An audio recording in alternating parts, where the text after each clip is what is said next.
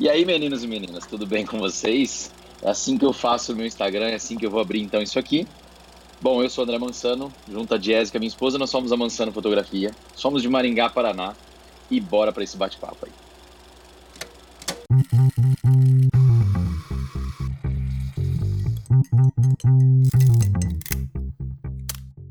Então é isso aí, pessoal. Estamos começando mais um episódio do Arquivo RAW, o podcast onde o assunto é fotografia. Eu sou o Henry Miléo. E eu sou Hamilton Zambianchi. E vocês já perceberam que a gente vai, vai conversar hoje com o André Mansano sobre fotografia de casamento. É um cara que é uma referência no mercado.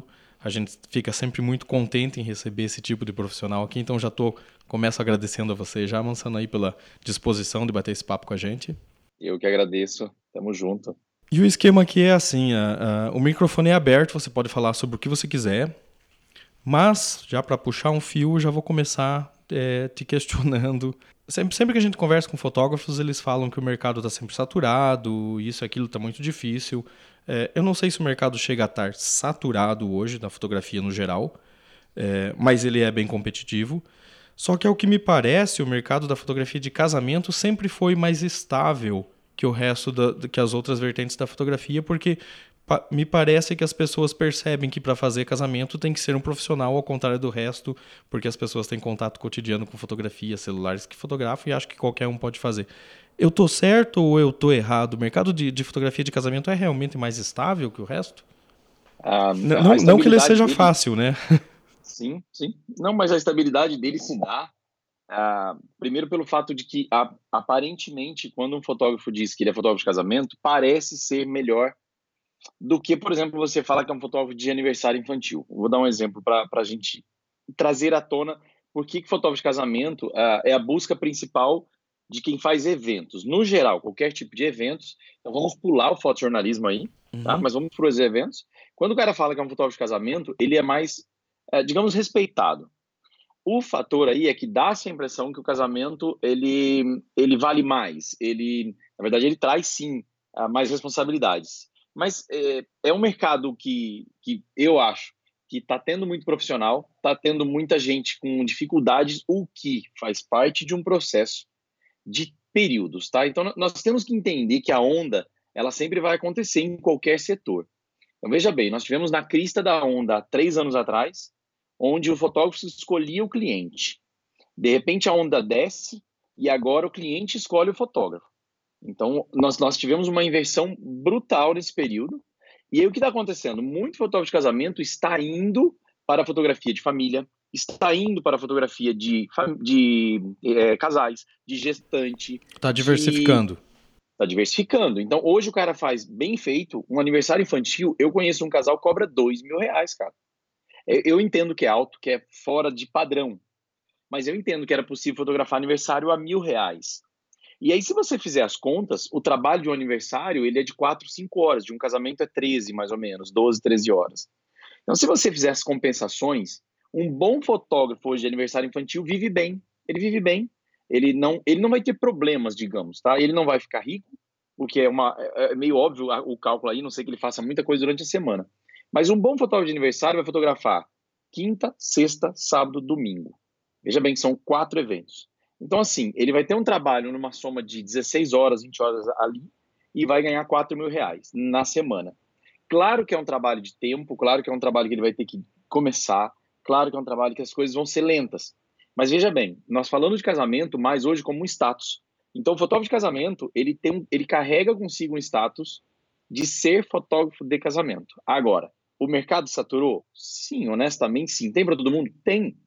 Claro que tem. E agora o grande diferencial vai ficar para os detalhes, né? Ontem eu estava conversando num grupo e estava falando, hoje, hoje, agora as pessoas correm atrás de detalhes. Então, por exemplo, ah, como é a sua entrega, é um detalhezinho, eu faço isso, eu dou um detalhe, beleza. O que vai acontecer, como sempre aconteceu em qualquer setor, é que todos vão para a mesma onda e aí o que vai acontecer? Todo mundo agora está nos detalhes. E a fotografia vai ser um pouco, eu não vou dizer esquecida, tá? Ela vai se manter numa linha.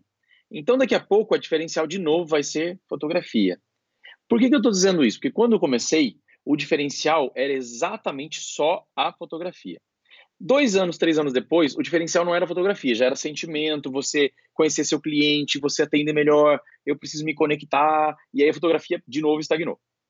Aí, de repente, a galera, pô, tá todo mundo pensando nisso, nós precisamos de novo de, de entrar com, uhum. com teorias, com, com, com técnica, e aí, de novo, a... então assim, não tem como a gente imaginar o mercado fazendo tudo de todos. Eu, eu acho que são, são períodos, nós estamos num período hoje que o cliente já está mandando no, no fornecedor. Por quê? Porque nosso valor caiu. Não é valor financeiro, é, é o valor vi, da, da é o valor percebido de fotografia. Então veja bem, antes a noiva olhava três fotógrafos top na cidade, dois, três, era o sonho dela, e hoje a mesma cidade tem dez. Por quê? Porque todos cresceram o nível fotográfico. Eu falo Maringá, nós tínhamos uma concorrência entre 2, 3, hoje a minha concorrência vai para 8, 9, 10. Estão abaixo em valor? Estão, mas não em produto. Então, qual vai ser o diferencial? Como eu atendo, o quanto eu vou dar atenção e assim por diante. Já já a coisa muda, nós vamos para outra vertente. Então, assim, mercado saturado é relativo a período. Nós vamos ter várias pessoas mudando de segmento. E daqui a pouco vários vão voltar para o casamento.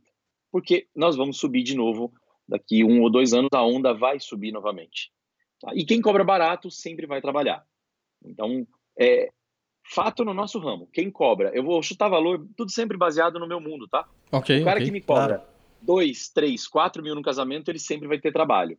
Só, é claro que é dobrado, porque além do trabalho que ele tem de fechar, ele tem um trabalho de cuidar desse cliente que às vezes é um mau cliente porque era o cara que pagaria mais e aí comprou ele por menos, querendo o, o mais. Por exemplo, eu sou um cliente que vou pagar seis, fecho a três, mas o que eu peço para você? Fazer um trabalho de seis. Exato, o cara, então, aí, o, o, cara quer comp comprar um Fusca e quer andar de BMW. Perfeitamente. Entendeu a jogada? Então, isso está acontecendo muito. Eu estou reparando os fotógrafos reclamando ah, porque o cliente, pô, ele pediu coisas que não sei o quê. Meu primeiro pensamento é talvez é o que você oferecia ou a forma com que ele entendeu que você ia dar para ele. Mas isso é um pouco mercado... culpa do próprio fotógrafo mesmo também, né? Sim. Sim, é, é culpa do fotógrafo, é culpa de, desse, desse relacionamento assim, ó. Nós precisamos cuidar muito bem do cliente, dar atenção. O cliente, eu entendo essa relação, mas há limites no processo. Quando a gente se torna muito amigo do cliente, ele não te vê como uma empresa, ele te vê como um amigo. A empresa ela tem um funcionário. O funcionário é educado, o funcionário cuida do cliente, o funcionário dá toda atenção. Mas o funcionário, ele segue regras. O amigo não segue regras. Então, quando um cliente fala assim, ah, vamos jantar hoje comigo, você fala, rapaz, hoje não posso. Ah lá, agora já não quer mais jantar com a gente. Porque agora, o amigo. A empresa não, velho. Hoje não dá, eu tenho compromisso. É uma empresa. Então, assim, é uma coisa que devagarzinho eu falo para as pessoas: separa a empresa do amigo. A tua empresa tem você como funcionário o seu cliente ele é atendido pelo funcionário que se torna alguém muito agradável. Olha a diferença do processo. Então você dá atenção, você cuida de tudo. Mas cara, a amizade foi criada tão de modo tão profundo que o cliente ele confundiu as coisas. E aí ele requer mais de você, porque agora você é amigo.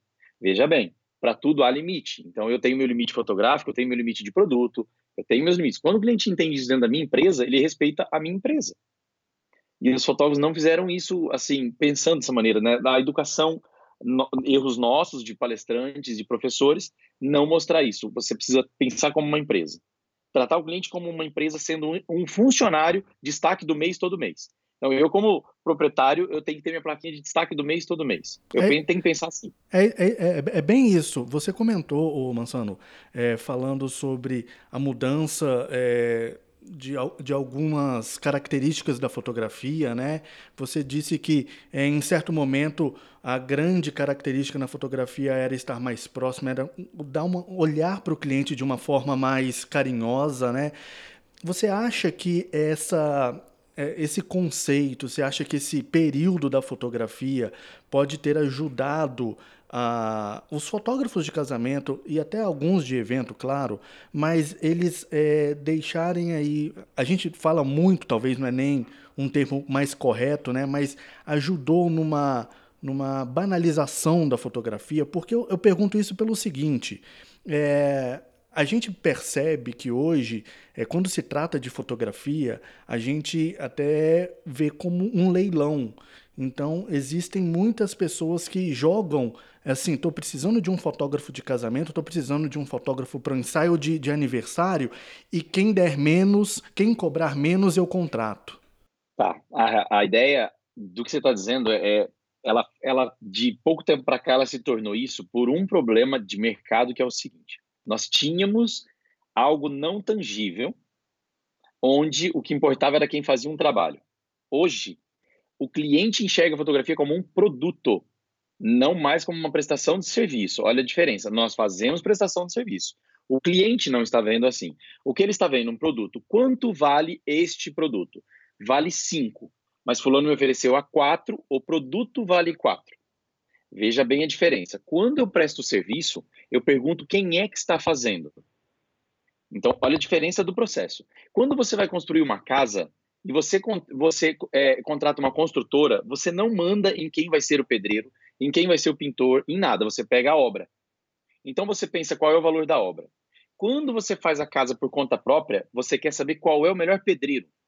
Veja a diferença. Melhor pedreiro é prestação de serviço. Ele vai cobrar mais caro do que o outro, mas você fala: não, mas espera aí, a minha casa, eu vou viver anos aqui dentro, esse cara me importa. Então, assim, o que aconteceu no mercado é, é essa essa fusão, é, aliás, essa, essa, essa transferência de prestação de serviço para produto. Então, por mais que nós falamos que o profissional importa, o cliente está vendo produto. O cliente está vendo alguém que leva uma câmera, produto. Num casamento, tira foto, produto. Entrega um álbum, produto. Entende? Então, assim, o que está acontecendo de agora em diante vai acontecer principalmente com quem quer cobrar mais. Que aí a gente entra de novo nesse, nesse valor é, que as, as pessoas têm que ter ele dentro da marca. Quem é que está por trás dessa marca? Quem é que vai fazer esse trabalho? Eles são profissionais? Eles vão guardar essas fotos? Vai fazer? O que, que a gente vai começar a partir de um tempo agora? Trabalhar segurança para o cliente. Então, olha só, seu casamento me importa. Então, eu vou fazer isso aqui para o seu casamento. As fotos vão ficar em tal lugar. Eu faço isso. Eu vou no seu casamento. A minha esposa vai no seu casamento. E isso importa porque o resultado vai ser garantido. A venda vai mudar para esse segmento, porque a venda estava como? Quem é você? Como é que vocês conheceram? De que mundo vocês vieram? Vamos conversar sobre vocês. É legal. Era, era a venda até pouco tempo, ainda é de alguns. Hoje, a venda vai ser pensada numa empresa que presta serviço. Eu faço tal coisa porque o benefício para você é tal coisa. Então, nós vamos agora entrar num mundo que as grandes empresas estão faz tempo, que é no porquê. Por quê? Então, assim, eu faço as fotos para o seu casamento, por quê? Porque é benefício para você da seguinte forma: isso, isso, isso, isso. Nós estávamos falando como nós fazíamos, e isso está fora. Ah, isso aí, isso aí tem livros, né? Aquele do porquê, eu até tenho ele, tem, tem é, encontre o seu porquê e tal. Mas olha só, a grande sacada hoje vai ser apresentar uma prestação de serviço. Porque senão o valor vai ser comparado a produto.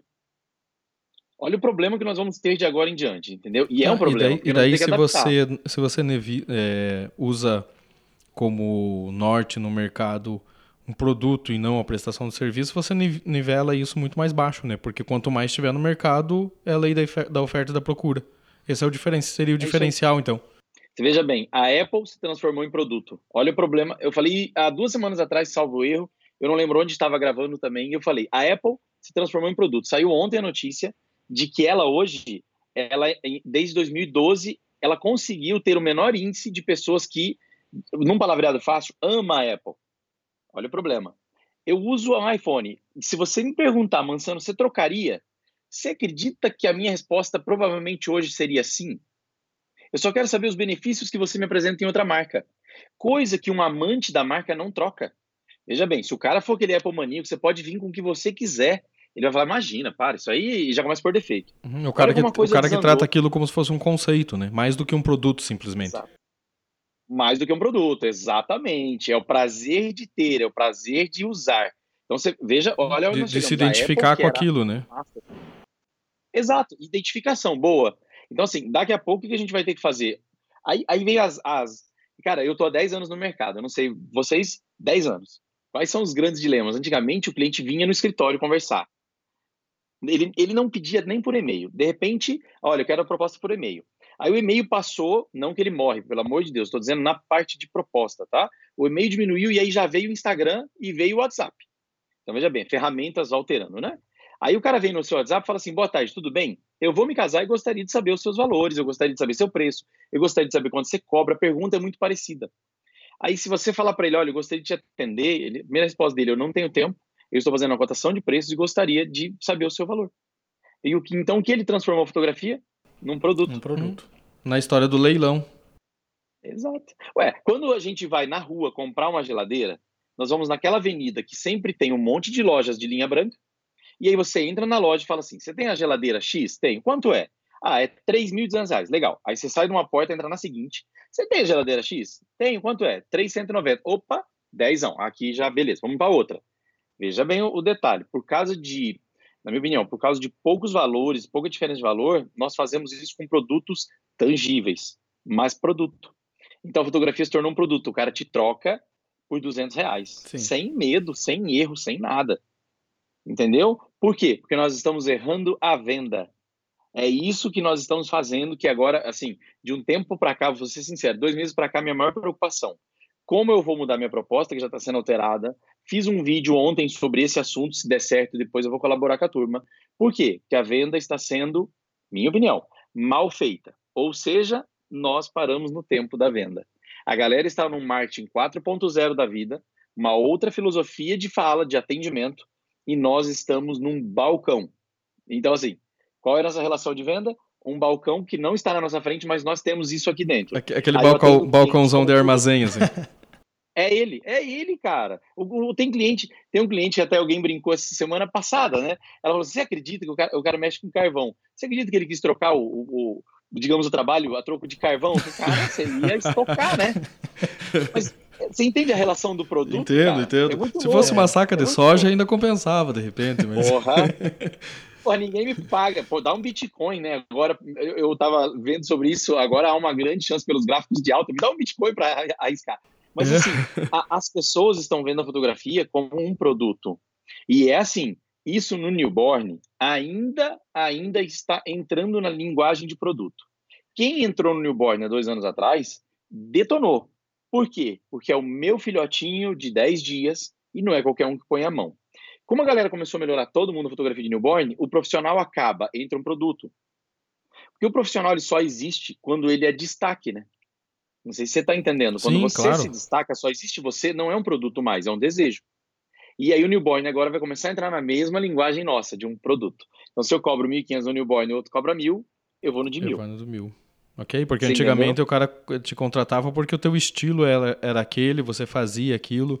É, talvez um pouco do, do, do, do, mercado crescer, de ter mais fotógrafos e mais fotógrafos buscando é, referências naquilo, acaba até é, pasteurizando o que é a criatividade. Né? Todo mundo fazendo mais ou menos a mesma coisa, meio parecido.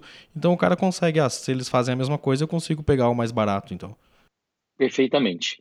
Uma coisa que a gente vai começar, eu comecei a estudar agora, que é muito louco, é o fator do cliente é, ter dinheiro e entender o que ele gosta de fotografia. Então, por exemplo, o que, que a gente vai descobrindo, né? As pessoas que têm mais recursos, que são mais. Veja bem, é, é, existe ricos e ricos, tá? Então vamos falar num, num, rico que pode fazer um casamento acima de eu vou, 200 mil reais, vamos pôr assim para começar. Okay. Esse cara tem que ter dinheiro, porque você gastar 200 mil num casamento, você não pode ter só, ter só 200 mil. Não, você tem que então, ter 200 mil sobrando, né? Sobrando, muito bom. Esse cara, ele tem os gostos, e quem é mais calmo desse segmento, a gente repara que as fotos que ele gosta não são as viradas no giraia. Ele gosta dela como uma ideia de que você é bom, mas não que isso vende. O que vende é aquela foto linda da noiva, a foto linda dos dois, a foto da avó que eu chamo, né, que é aquela foto olhando para a câmera que é válida pra caramba. E aí a gente começa a olhar que isso não tá mais no Instagram. E quem posta isso são os fotógrafos que vendem para elite. Aí você fala, pô, que foto normal. Hoje eu olho e falo, que cara foda, velho. Ele tá vendendo filho da égua. Por quê? Porque eu posto para fotógrafo. Então, assim, o mercado vai empurrar nós a entender que existe um, uh, uma prestação de serviço e não mais um produto. Vai demorar. Mas se nós não fizermos isso, nossos valores jamais sobem, na verdade, todos estão descendo, né? Eu falo pela minha cidade, a maioria desceu o valor o que é prejudicial, mas assim, quando alguém chega e fala, pô, fulano ferrou o mercado, ferrou tudo, e aí ele baixou o valor, e a minha primeira pergunta, ele tem família? Você sabe se ele está com aluguel atrasado? Porque qual que é o grande lance? Eu massacrar outra é muito fácil. O problema é quando eu não vou nele e pergunto assim: por que é que você abaixou o valor? Eu preciso entender a sua condição de diminuir valor. A, a condição do cara é só mercado? Temos um erro. A condição dele é para se manter vivo? Então agora a coisa mudou. Então, o que acontece que eu sempre falei? Há fotógrafos que vivem com a mãe, tranquilo. Quanto ele precisa para viver? Milão.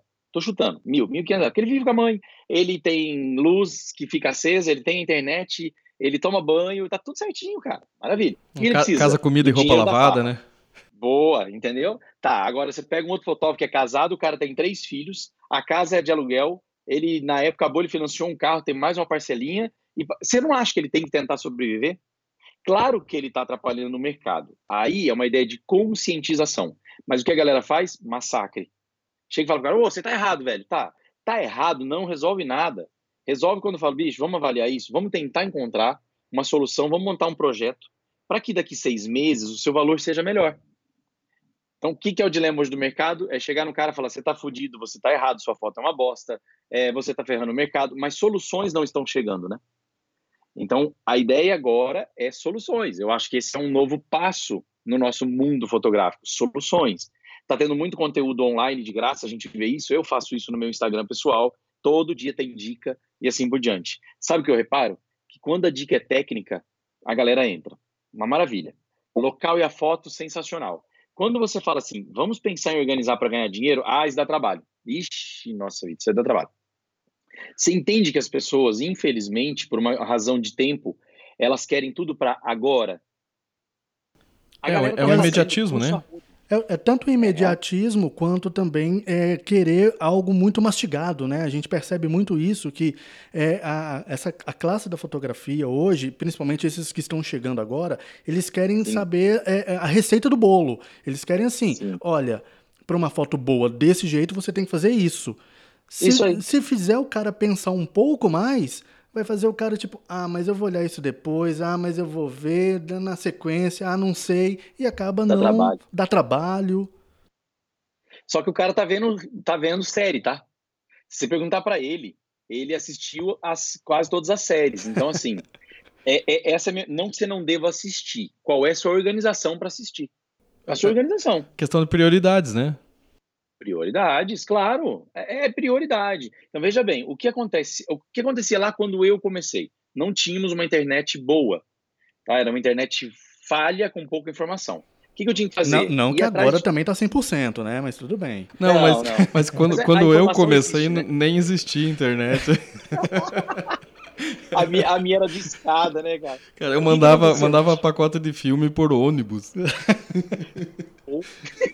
eu lembro, eu lembro de um amigo que, quando entrou a, DS, a DSL, eu nem sei se isso já não existe mais. Aí ele baixou um filme, cara, de um giga em uma noite. Ele quase, de manhã, ele quase, quase ele pulava de alegria. Cara, eu consegui durante a noite um filme de um giga. Cara, um giga hoje é bobagem. Nossa, rapidão, Mas, assim, né? Rapidaço. A informação, ela, tá, ela chegou num modo tão, tão anormal, tão bruto, que a gente não sabe qual informação absorver. Então, no meu, na minha época era assim. Qual é a minha deficiência? Fotografia de casamento. Quem é que ensina isso? Três pessoas.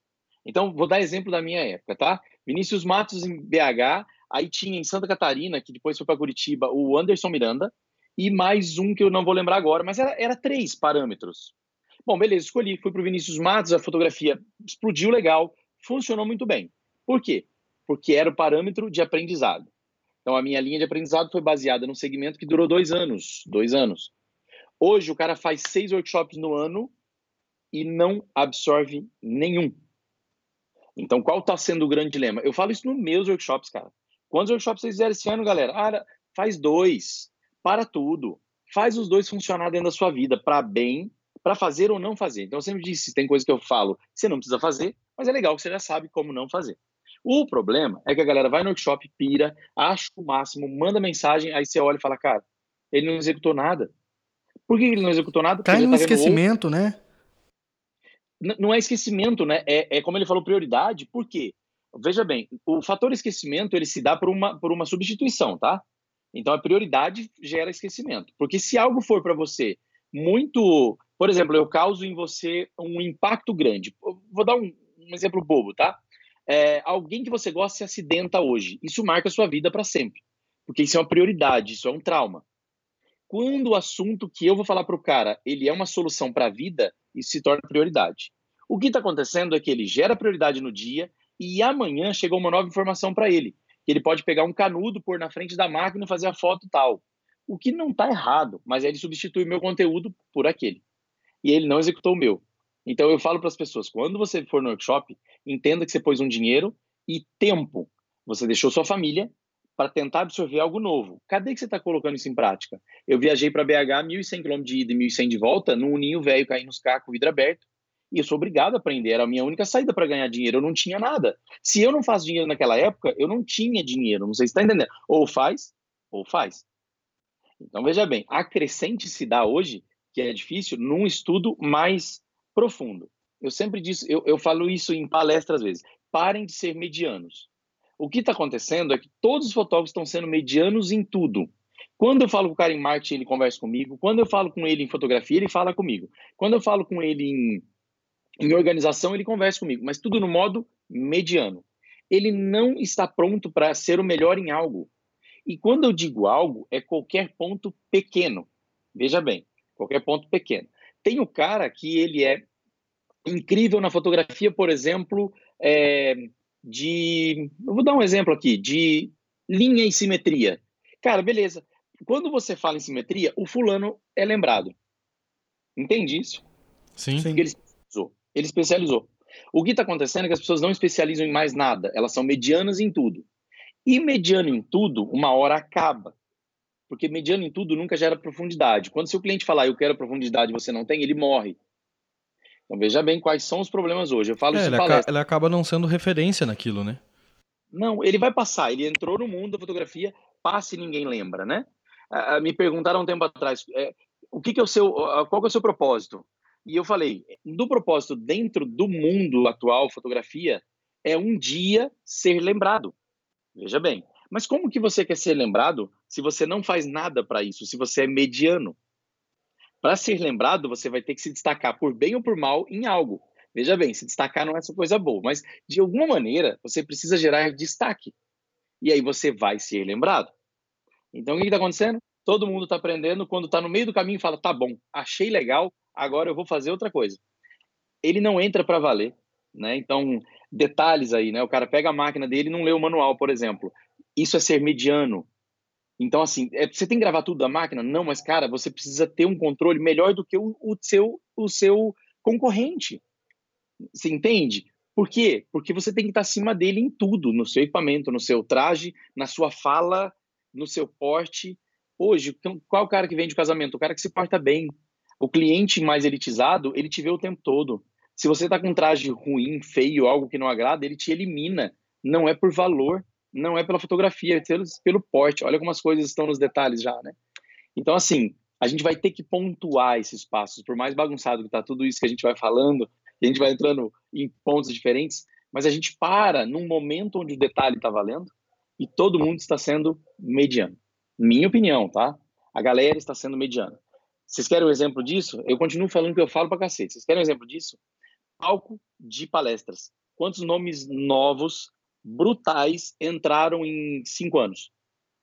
Poucos. Era para ter entrado mais de 50 nomes. Top. Você olha e fala, cara, que palestra boa. Gostei desse conteúdo. Não precisa ser mágico, precisa ser bom. Tá, quantas palestras as pessoas lembram hoje? Se eu sair um congresso hoje né? no terceiro dia, pou, pouquíssimas quase nada, porque quando eu saio no terceiro dia de um congresso, fala assim, quem palestrou no primeiro dia, o cara vai lembrar de um ou dois nomes de cinco. Veja bem que fazem dois dias que aconteceu. Porque esses caras não conseguiram marcar a pessoa. Porque tá todo mundo mediano. Então, mediano não me guarda. Eu, eu, tenho tanta informação chegando que as medianas eu já vou eliminando, eu vou tirando. Lembra que você falou agora? A, a, a, ainda eu falei, isso é absorção, né? Você tem prioridade e elimina aquilo, né? Entra no Sim. esquecimento. É a mesma teoria. Eu só guardo aquilo que é muito, perdão da expressão, muito foda. Porque tem tudo de todos, né? É interessante. É, a gente percebe também, até mudando um, um, seguindo até nessa linha de raciocínio, mas eu acho que é, de um outro olhar. Fazendo um pequeno desvio. Assim. Fazendo um pequeno desvio, né? mas assim, o que eu acho que é, com a popularização da fotografia, que surgiu aí junto com a, a fotografia digital, né? A gente percebeu que muita gente estava entrando no mercado de casamento não exclusivamente por esse conceito de querer ser é, o melhor ou até mesmo fazer um excelente trabalho de mostrar para as pessoas que sabe fazer fotografia de casamento, mas a gente percebe que muita gente entrou com aquela, aquela filosofia de que a fotografia de casamento paga melhor. Sim, sim, sim. É a gente é, que entrou é, só para querer ganhar dinheiro, né? É. Como você, o... as pessoas não sei, eu não sei, é, a gente tá no século XXI, as pessoas já deviam saber que fotógrafo não fica rico, né? Não, não, eu já, eu já fiz essas contas várias vezes. O cara hoje, o cara ficar rico, ele vai ter que ser inteligente de ganhar dinheiro com fotografia e já investir em outras coisas, tá? Exato, regra, né? Bitcoin, né? por exemplo. É, é verdade. Ah, que seja. Uh, eu vi ontem, né, um vídeo, eu fiquei até surtado, falei, caraca, velho, que doideira isso, né? Deixa eu trocar meu fone aqui, porque as baterias já estão mal. São dois anos, ele passa. Peraí. Vamos ver se eles se ativam aqui. É, o Bitcoin, tipo assim, eles falam que no ano que vem vai chegar a 100 mil dólares, em 2024 a 1 milhão de dólares, em 2028 a 10 milhões de dólares, um Bitcoin.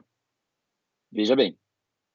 Você não acha que isso é uma coisa que a gente deveria estar estudando devagar? Não Bitcoin, outros segmentos, para que a gente possa sobreviver fora da fotografia. Porque ninguém, ninguém consegue dizer qual é a vida útil da fotografia. De tão maluco que está o processo, ninguém consegue dizer assim: olha, fotógrafo de casamento vai durar 10 anos, pode ter certeza que 10 anos aí você vai estar no mercado. Ninguém garante isso mais. Não, não consegue, até porque a tecnologia vem avançando muito rápido, tem muitas é, novas ferramentas entrando e você não consegue saber se um dia você vai precisar ter um humano operando aquele equipamento, né? Eu vi, esses tempos atrás, eu vi uns testes que estavam fazendo na cobertura de futebol, que o cara coloca uma câmera num tripé na beira As 360? do... É, não, não só 360, mas ela, ele coloca uma câmera é, Full HD na beira do, do, do gramado, num tripé, e o jogador tem um braceletinho que ele levava assim no pulso, e aquela câmera ficava acompanhando o jogador o tempo todo. Então ela tava. Então você pega lá dois, três craques do time, você coloca lá essa pulseirinha sempre acompanhando aquilo, mais uma câmera geral, você não precisa do cinegrafista mais, em teoria. Não, então daqui a algum tempo você vai ter é, é, essa tecnologia chegando em outras áreas também, né? Em, tudo. Você tem hoje reconhecimento facial, você tem é, lentes de DSLR sendo possível de você acoplar no celular. Então, é, a gente não sabe realmente onde, até onde a tecnologia vai. Eu ainda acho que por um bom tempo você precisa do elemento humano o cara que tem. É, o cara que, que, é, que não é o cara mediano, entendeu? O cara que, que tem a visão de fazer um trabalho bem feito usando aquela tecnologia que está disponível, né? É, como você pega os grandes mestres da fotografia que sempre tiveram e os bons fotógrafos que continuam aparecendo, que se destacam em cada ramo seu, é, eles usam a tecnologia da época, mas eles se destacam pela criatividade e pela forma como mostram. Então acho que talvez no futuro isso comece a fazer é, um pouco mais de diferença do que faz hoje. Mas, ao mesmo tempo, é um mercado, a fotografia é um mercado é, de futuro assim bem preocupante mesmo. Não dá para colocar mais todos os ovos numa mesma cesta, né? Não dá mais. É, como tudo, as coisas vão cansando. Eu ouvi alguma coisa sobre, por exemplo, um casamento colocar algumas a, a, posicionamento de câmera 360 e aí teria fotos de qualquer lugar, é, de qualquer coisa, de vários ângulos. Então não se perde nada. E aí vem aquele lance também daqui a pouco da falta, né? Então, quando começar isso, como é que alguém vai selecionar foto baseado nisso? Aí você veja bem, a, a gente, em toda solução existe os seus, o seu preço, né? É, um, outro caso, será que vão querer montar celular para profissionais? Será que, será que é isso que eles querem com, com câmera de celular para profissional? Eu ainda acho que não, porque vai vender pouco. É, bem, eu, pensa... eu, já uso o celular, mas como um gadget auxiliar, né? Tem, tem pauta que eu vou fazer, por exemplo, dependendo da agência que eu vou fazer, eu já não levo mais notebook. Porque o notebook é um troço extremamente portátil, eu tenho um Mac Air, ele é bem leve, mas ainda assim ele se torna um incômodo. Então se eu levo só o celular no bolso e eu descarrego ali, mando dali, edito com, com um app mobile da Adobe, vai embora, entendeu? Ele me funciona. É, o que eu acho é que toda essa tecnologia, ela, é, em um momento, ela vai chegar a ser cada vez mais compacta e mais fácil. Não digo tão já, assim. Mas é, depende de como o cara quer usar também e de saber usar. Eu sou meio old school, eu fotografo até com filme às vezes, então. Que massa. Tem algumas pautas que eu ainda faço, alguns trabalhos que eu faço para algumas revistas e coisa e tal, que ainda é com, com, com cromo ou com, com negativo PB, então depende muito do que do que você é disposto a fazer. Mas até é, fazendo esse parênteses aqui para você ver como são as coisas. É um, uma tecnologia super old school, mas que tem pouca gente que faz hoje em dia. É. E, e assim, o, quando se tem poucos que fazem, o valor aumenta, né? Exato. é muito estranho isso. Por isso que a, agora deu aquele rolo da novela, né? Que falou que álbum não precisa mais. E aí eu olho e falo, cara, tá tranquilo, velho. Tá tranquilo. Só pega, pede uma noiva pegar um álbum na mão e sentir o álbum, que ela já vai entender o valor disso pede para ela olhar o álbum da mãe dela e ela vai entender o valor disso. Não, a, a, fotografia, nesses casos, ela tem que ser tátil, né? Você não pode mais estar com o negócio só guardado na nuvem, porque você acaba não vendo, entendeu? Quantas fotos a gente tem? A gente que é profissional e fotografa pra caramba, e fotografa com dispositivo mobile ou descarrega na nuvem, e a gente mesmo que é acostumado a consumir fotografia e ver fotografia, esquece isso lá. Não, você tem que ter um suporte físico, entendeu? É como a gente sempre fala, a gente comenta com a Milton que sempre é, tira da gaveta e bota na parede, né? É isso. Eu, eu, é muito... eu acho o seguinte, sabe, Mansano? É, eu acho que nós fotógrafos temos uma grande parcela de culpa nisso, que inclusive nós permitimos deixar mudar a cultura do cliente sobre o nosso trabalho, sabe? Então, era um outro ponto que eu até queria comentar contigo, que essa essa uma das primeiras coisas que os clientes, os noivos buscam no fotógrafo não é exclusivamente a qualidade agora. Elas buscam também quantidade, né? Então isso mudou um pouquinho aquela coisa assim, tipo, ah, é, o álbum já para mim não é tão necessário, porque um, um, fotógrafo vai lá cobrir 12, 13 horas de trabalho e vai me entregar 5 mil fotos na nuvem. Né? É. Então tem essa correlação de quantidade versus qualidade que eu acho que é necessário é, a gente explorar um pouco sobre até que ponto tem essa relevância, né? É, tudo, tudo, tudo que a gente se relaciona à venda, nesse caso, a oferecer algum produto, o público-alvo, o público-alvo sempre foi determinante. Por que, que eu estou dizendo isso? Porque quando você atende um público, por exemplo, que ele tem cultura, ele, ele, ele é informado, raramente a busca dele é pela quantidade. Raramente. Então, assim, quando se vende quantidade, você já tem que entender que esse público que quer comprar quantidade, ele não é um público bem informado do produto. É como você disse agora, erro de informação. Então, o que, que a gente tem que começar a fazer, assim, direto? Informar o público de que não é a quantidade. É o que você vai lembrar disso depois, principalmente fotografia de casamento, né? Eu, eu sempre falo isso. Eu falo, às vezes, você vai ter um ensaio inteiro de quatro, cinco horas executando um ensaio, e às vezes é uma foto que vai fazer toda a diferença. É verdade. E, e é o que o americano vende quando vai fazer retrato, né? Eu te entrego uma foto do retrato, entende? É, Mas é a engano, foto, né? Ensaio de, com ensaio de casal, é a foto, acho que são média 6, 8, 10 fotos, salvo eu, se não for, me perdoe, tá? Se não for ele. Mas por quê? Porque eu preciso, eu e a Jéssica, por exemplo, nós precisamos de duas, três fotos incríveis, nossa. Para que que eu preciso de 50 fotos medianas? Eu sempre falei isso para o cliente, para de ficar olhando foto mediana. Eu, eu, preciso tirar uma foto, você olha e fala, cara, eu amei essa foto. Por quê? Por lembrar. Então eu já tive noite e falar, olha o sorriso dele, é tão difícil ver esse sorriso. Eu falei, opa, essa é a melhor foto. E às vezes é a foto mais besta. Se nós começarmos a vender isso, é o prestador de serviço que vai fazer. Porque para você buscar a verdade de alguém, precisando de conectar. E aí é o prestador de serviço, não é uma empresa. Então, veja bem, é, é muito louco o processo de público-alvo, porque o público-alvo escolhe um profissional pelas suas bagagens. Então, por exemplo, o cara tem muita grana, por exemplo, ele não vai te escolher baseado, por exemplo, ele vai te escolher, perdão, baseado às, às vezes até no seu sapato, porque a bagagem dele diz que o seu relógio mostra quem você é. Quando você pega um público de nível menor, o que vende já não é essa ideia de produto, uh, de, de, usar um produto, é a ideia de história. Por quê? Porque é o um mundo mais sofrido. Entenda o seguinte: eu, papai sempre pobre, é, eu também não, não tenho coisas, mas entenda o seguinte: eu vim do mundo mais pobre, onde tudo sofre. Então eu ia, eu ia comer. Mamãe chegava e falava: a comida está na mesa. Não quero, sem problema. Você não vai ter biscoito, você não vai ter refrigerante, nada. A hora que você tiver fome, você come. Por quê? Porque não tinha recurso para ficar comprando biscoito, não sei o quê. Não, sei... não, não tinha. Então eu vim de uma história mais sofrida. Então, quem é que me atrai mais fácil? Pessoas com histórias sofridas. Então, assim, o seu público-alvo determina a história que você conta. O que, que nós a, a identificação. A identificação. E aí nós descobrimos que você gerar dor é bom.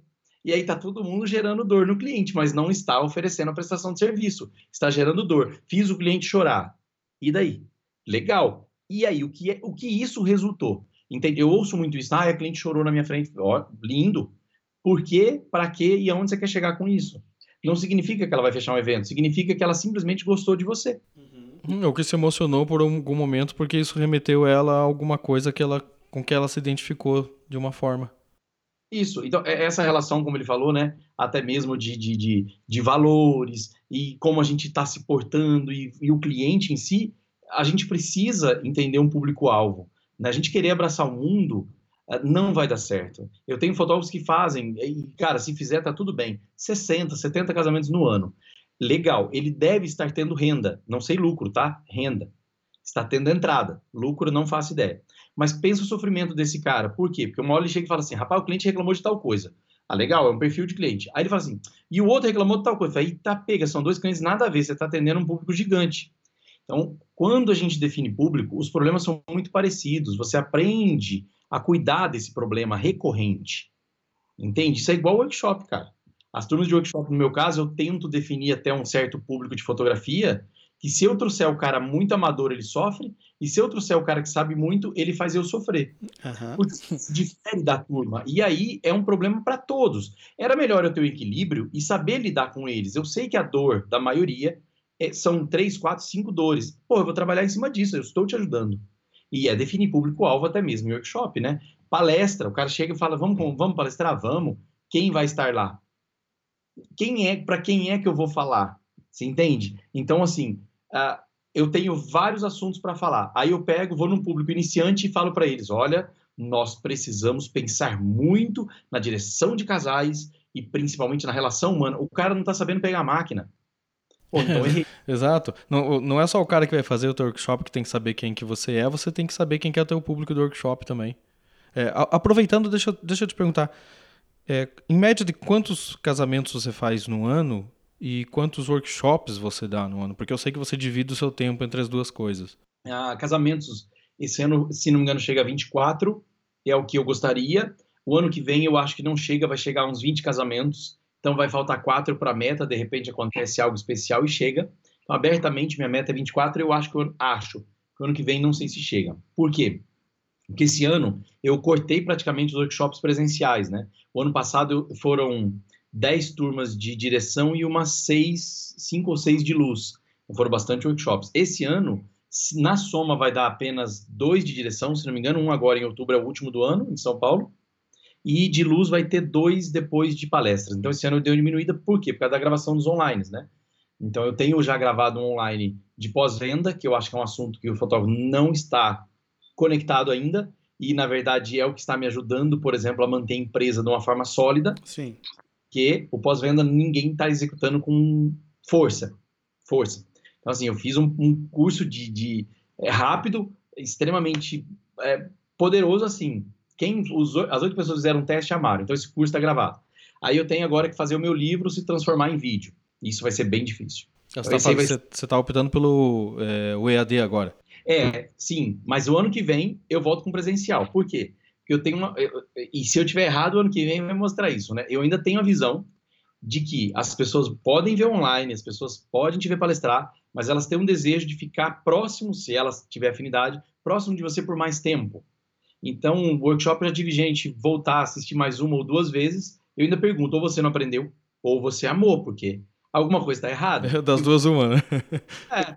E aí a pessoa fala, não, cara, é muito bom estar perto das pessoas, é muito bom estar perto de vocês nem todo mundo vai gostar de nós, isso é óbvio, isso é, é, fator humano, né? Mas você tem essa galera. Então eu vou voltar com o presencial ano que vem de novo, com mais força, até porque eu sinto falta de pessoas, então eu tenho grandes problemas, né? Então, assim, a média Media Workshop é 10 no ano de direção. Então, ano que vem eu quero de novo mar marcar 10 turmas e andar de novo pelo Brasil, né? Ah, é e, bom... e esses, esses 24 casamentos que você diz que tem em média é, seriam dois por mês, é, é, porque você acha que isso é o, o número ideal para você atender com competência, assim, sem querer abraçar o mundo com as pernas, nem nada do tipo. É. Além de, de não abraçar o mundo, né?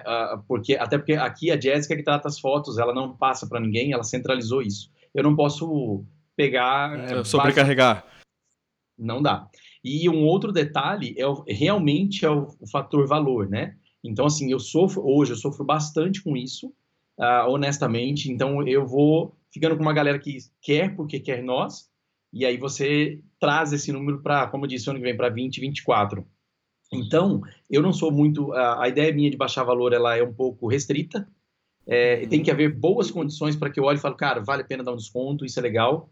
E aí, às vezes, eu ouço da galera, né? Pô, o cara cobra seis e fecha quatro. Eu falo, caramba, velho. Ele acabou de deixar de ganhar dinheiro, né? Então, assim, existe um processo difícil no mercado. É, ele, acabou, eu... ele acabou de, de, de perder dinheiro, deixou de ganhar dinheiro para trocar por mais serviço, né? Porque é aquilo que a gente falou no início, né?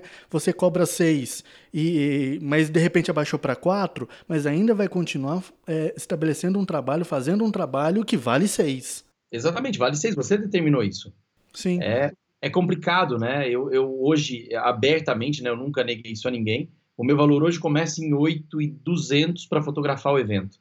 Mas veja bem, aí a noiva me coloca o ensaio, vai para 10, ela coloca o álbum, já vai para 12,5, e aí o cara fechou aqui a 6 com o álbum, ensaio, a mãe.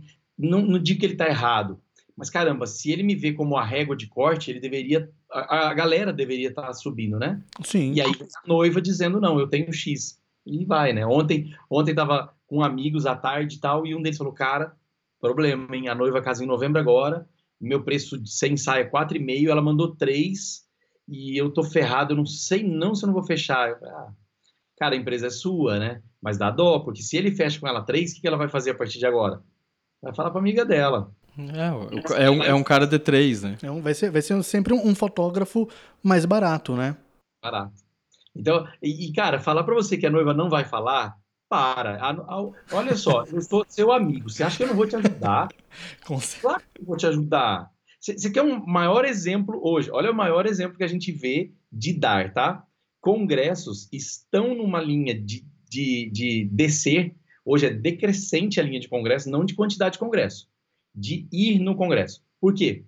Porque os congressos ensinaram o seguinte: quando chegar no final, na linha, na reta final, eles vão gerar descontos incríveis. Sim vão dar ingresso para alguns e aí vai encher a sala. Bacana. Vai dar certo no primeiro ano. No segundo ano, se eu ganhei o ingresso, você acha que eu vou pagar? Você acha que se eu paguei 50% de desconto, você acha que eu vou, vou pagar integral? Não, eu vou esperar, que vai dar merda tudo de novo, vai gerar desconto de novo, e aí eu vou. Então, o que acontece? Acabou o respeito por congresso Acabou o respeito, é. Eu, eu acho que essa, essa é uma expressão bem, bem interessante para esse nosso mercado de fotografia de casamento, né? Que em, muito, em muitos casos falta-se o respeito. Porque, e eu acho que o grande problema é, são os próprios fotógrafos que não se dão o respeito, né? Porque uhum. eles fazem justamente isso. Eles sabem que um cliente vai chorar e ainda assim eles abaixam o preço, mesmo sabendo que ela vai falar para todas as amigas que são noivas que ele é um fotógrafo mais barato. Então acho que essa, acho que nós fotógrafos temos um papel muito grande, é, como a gente já falou em toda essa nossa conversa, de conscientizar os fotógrafos de que é, por que, que ele está cobrando determinado preço e qual é essa linha de corte que tem que ser feita, né? Uma coisa que eu acho também, é, não sei se você concorda comigo para a gente finalizar aqui, é assim, é, na, na minha visão, eu acho que o que falta muito para os fotógrafos também é aquele conhecimento, aquela busca por sempre ter um conhecimento a mais para que essa linha de corte possa subir, né? Sim, é, você falando, eu fico pensando, tá? Daqui a pouco o que vai ter que acontecer é assim.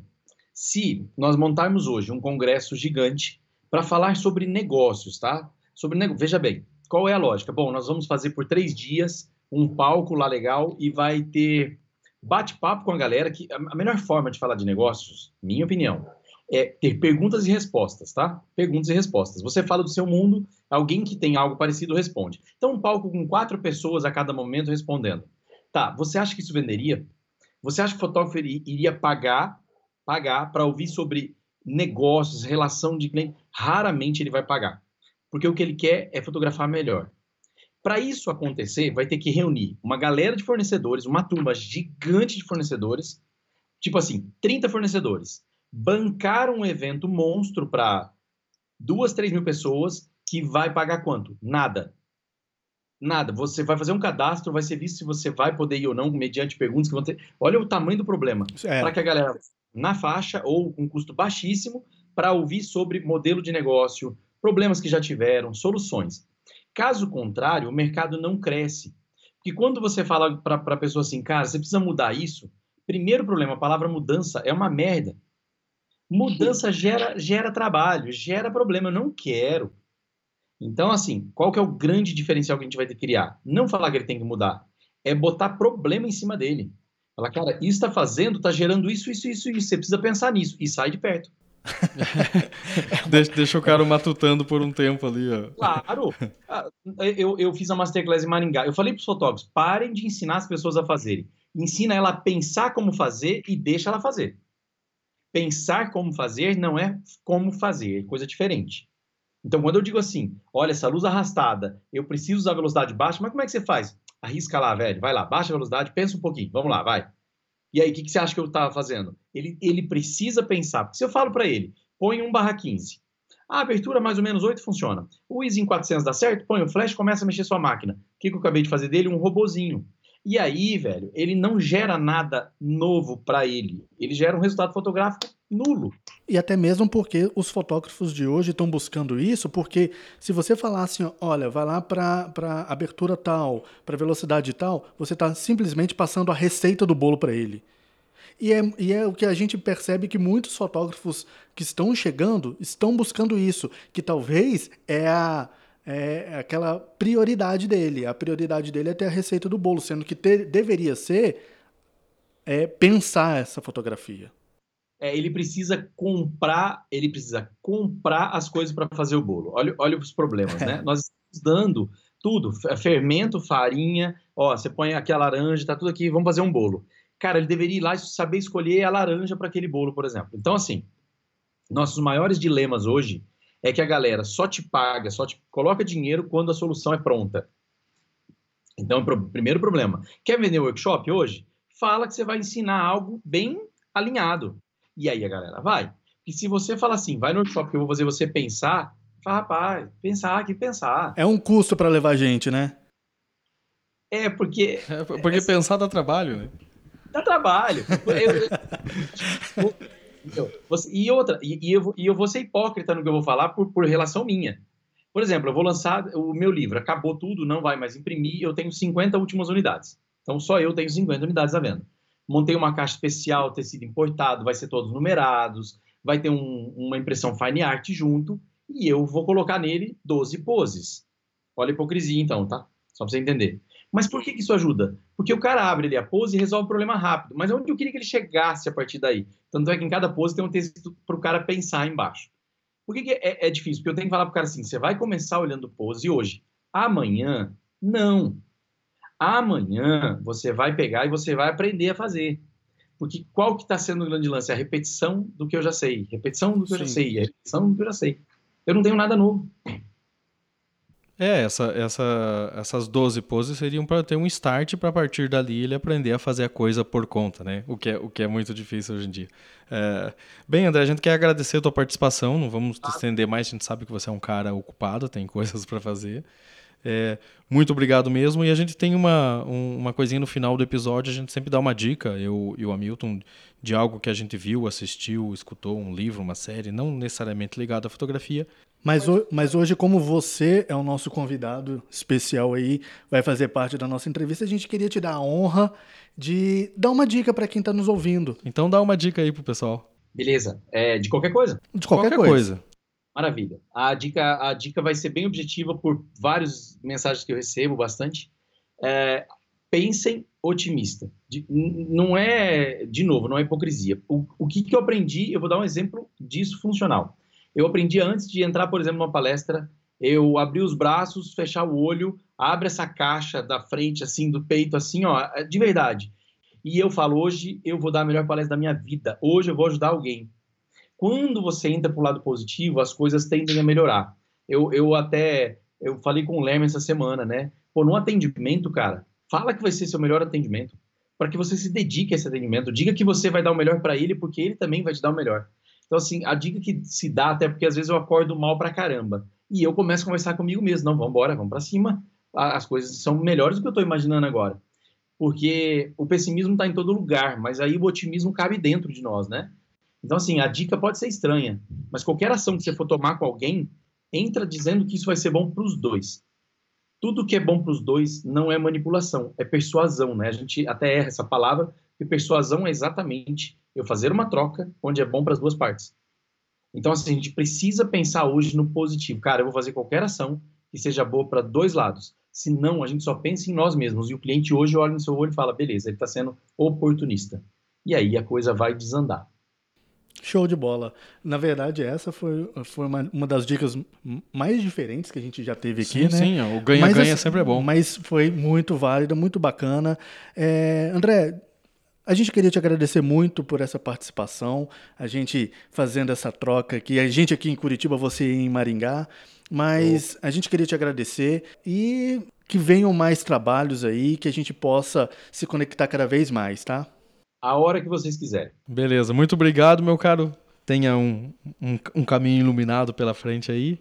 Vocês também. É, e a gente vai ficando por aqui. Acompanhe o Arquivo Hall lá nas redes sociais, que por enquanto ainda é o Instagram, o arroba arquivo underline Hall. O nosso site já está no ar, então é www.arquivohall.com.br. Você encontra lá, além dos episódios do podcast, você encontra também artigos, é, fotógrafo referência, entrevistas, tem um pouco de tudo lá, novidade, todas as ideias de Jerico que a gente vai tendo, a gente vai botando lá, então acompanhe. E toda semana tem um episódio novo também no seu agregador de podcast favorito, é só vocês assinarem lá para não perder nenhum episódio. E lembrando também que a gente está no YouTube, né? Muita gente que às vezes gosta de tratar foto ali como a playlist do YouTube, a gente está lá também é, como Arquivo RAW, confere lá qualquer coisa, Pode mandar também comentários, pode é, sugerir temas, pode dar é, qualquer tipo de dica que a gente vai trazer aqui para a gente discutir aqui com vocês. E é isso aí então, pessoal. Nós vamos nos despedindo. Eu sou o Henry Miléo. E eu sou Hamilton Zambianchi. Até a próxima e tchau.